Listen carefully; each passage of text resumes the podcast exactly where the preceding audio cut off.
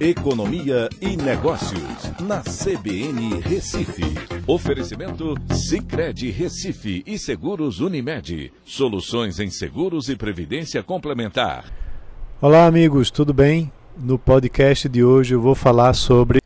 É isso mesmo, os estados estão acelerando gastos de olho em 2022. Isso por conta da ajuda que o governo federal deu no ano passado o aumento do ICMS por conta da retomada econômica e também empurrada pela é, inflação, é, os estados brasileiros agora já aumentaram em torno de 42%, isso na média, né, todos os estados juntos, somente a rubrica de investimentos no período de maio a agosto, né, de, em comparação com o mesmo período do ano passado. Mas vale a pena fazer esses gastos?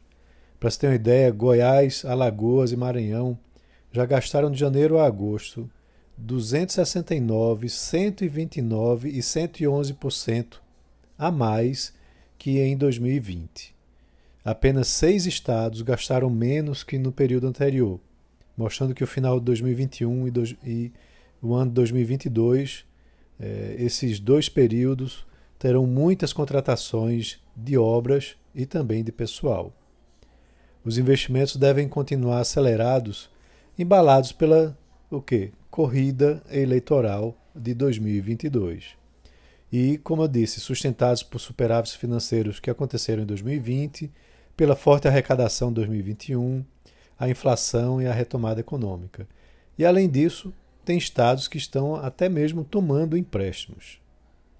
A situação é bastante positiva para eles, mas somente no curto prazo a previsão é que 2022 não tenha o mesmo ritmo econômico de 2021. A conta do aumento nas despesas vai chegar e provavelmente vai ficar nas mãos dos governantes que venham assumir em 2023. E, claro, de nós, né, que somos os contribuintes que pagamos os impostos.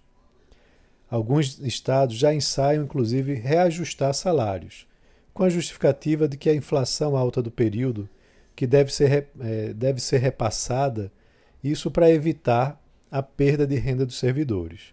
Isso preocupa bastante, pois o impacto sobre as contas dos estados vai ser alto. E, como eu disse, não há garantia de receitas futuras.